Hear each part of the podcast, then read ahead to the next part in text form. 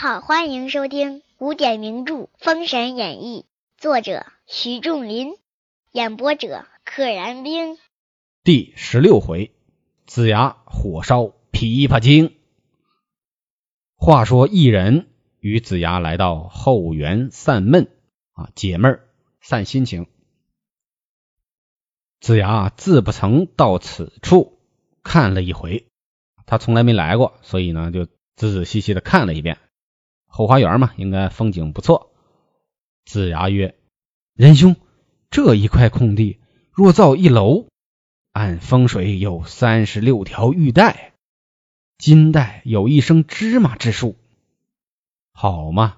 这个地方的风水有多好？你如果造一栋楼，这地儿的风水啊，有三十六条玉带，有多少条金带呢？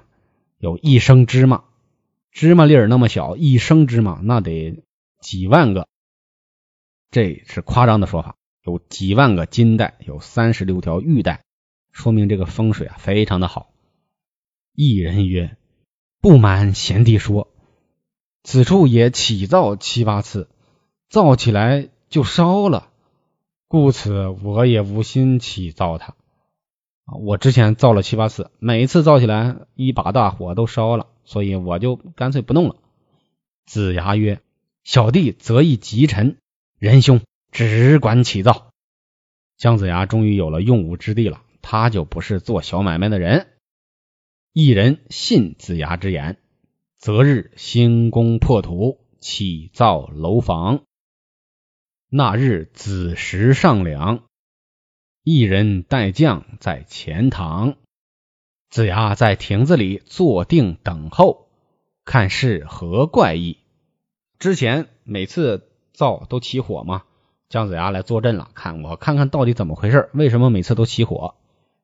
这儿有一个习俗，上梁。到现在的农村啊，还有好多这个习俗，不叫上梁，叫浇梁啊。反正在河北的农村是这么叫的，浇梁，浇水的浇。当这个房子的。所有的梁都架好了之后，哎，没封顶的时候就要浇梁啊，要念喜歌。念喜歌的这个匠人呢，坐在房梁上，拿一个小斗，里边盛上烟呐、糖啊、钢镚啊，要念一段喜歌啊，非常喜庆的。然后念完之后呢，往地下撒。往往这时候啊下边已经聚集了很多的这个妇女儿童了，大家哄抢一番。哎，欢欢笑笑，再放点鞭炮，这是给主家祈福，叫交粮。在书里呢叫上梁，这是一个隐藏的情节。这是说明在建楼的这个过程中啊，建起造建筑物的这个过程中啊，这是非常重要的一环。所以姜子牙也必须在这儿亭子里坐好了，坐镇，看看还会着不着火。不一时，狂风大作。走石飞沙，波土扬尘，火光影里见些妖媚，脸分五色，狰狞怪异。啊，飞沙走石，尘土飞扬，在这个夜里的这个火光中呢，一些妖魔鬼怪就出来了。他们的脸啊，分成了五色，一人一个颜色，狰狞啊，可怕呀！子牙忙披发仗剑，喝道：“散开头发，拿着剑。”这一看就是上了相了，这要施法，喝声：“孽畜不落，更待何时？”再把手一放，雷鸣空中，把五个妖物慌忙跪倒。姜子牙一伸手，咔嚓一声雷，五个妖怪吓得慌忙跪倒在地，口称：“上仙，上仙，小畜不知上仙驾临，望其全生。”望祈全生啊！希望你祈求你能够成全我的生命全生，别弄死我。子牙曰：“你既欲生，不许在此扰害万民。你五处受无福命，竟往西岐山听候所使。有功之日，自然得其正果。你们听我的，别在这儿扰乱百姓了，赶紧去西岐山。”等着我去给你们发号施令啊！哪一天我会给你们发号施令的？你们立了功，自然会有正果。五妖叩头，竟往西岐山去了。这就是上一回所说的五路神。且说那日，马氏同母母，这个母母是一个女字旁，一个母亲的母。这个呢，就是妯娌关系当中小的一个对大的那个一个的称呼，也就是女子对于自己丈夫的嫂子的称呼，称为母母。且说那日，马氏同母母孙氏来至后园。只听见子牙吩咐妖怪，正好听见姜子牙跟那几个妖怪下命令。马氏走上前，问子牙曰：“你在这里与谁讲话？”啊，马氏肉眼凡胎，看不见妖怪。子牙曰：“你女人家不知道，方才压妖，方才正在镇压妖怪，压妖。”马氏曰：“你可会算命？”子牙曰：“命理最精，只是无处开一命馆。命理这事儿，我是最精通的。我告诉你，我就是没开馆。我要开馆，我什么都能干得成。这个口气像不像很多这个老百姓说啊？我就是没干，我要干，谁都比不过我。我要干，比谁都强。那么姜子牙是不是在说大话呢？”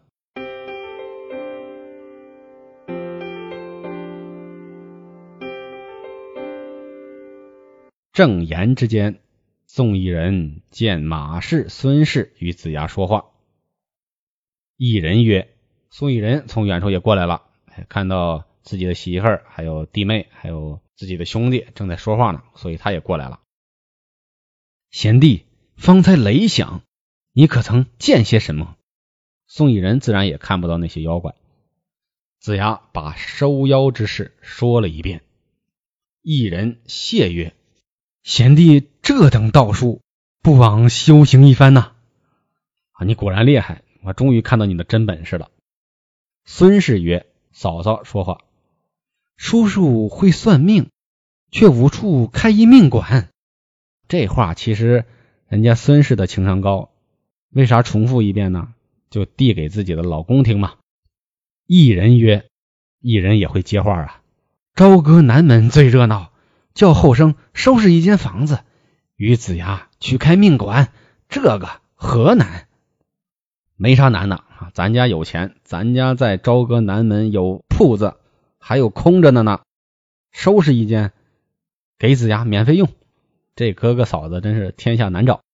却说后生将南门房子不日收拾齐整，子牙选吉日开馆，选了个良辰吉日。这个算命馆要开馆了，不觉四五个月过去，不见算命挂帖的来。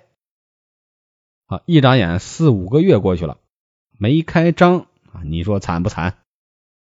只见那一日，有一樵子，姓刘，名钱啊，樵夫、樵子都是砍柴的人，叫刘钱，挑着一担柴往南门来，忽然看见一命馆。刘乾卸下柴担，走进命馆来。那刘乾本是个破落户啊，穷人家。看见子牙伏案而卧，姜子牙趴在这个桌子上正睡觉呢，把桌子一拍，子牙揉眉擦目曰：“啊，兄起客？是看命？这位大哥，您是来算卦，还是看命，还是干啥？起客就是算卦的意思。”那人道。先生上姓，这个就是尊姓的意思啊。您尊姓大名？上姓，您姓啥？子牙曰：“在下姓姜，名尚，字子牙，别号飞熊。”刘谦曰：“先生与我起一客，如准二十文轻符，轻符代指铜钱；如不准，打几拳头，还不许你在此开馆。”哎，这个要求很奇怪，你要准，我给你钱；你不准，我打你一顿，给你轰走。子牙曰：“你取下一卦贴来。”刘谦取下一个卦贴，递与子牙。子牙曰：“此卦要你依我才准。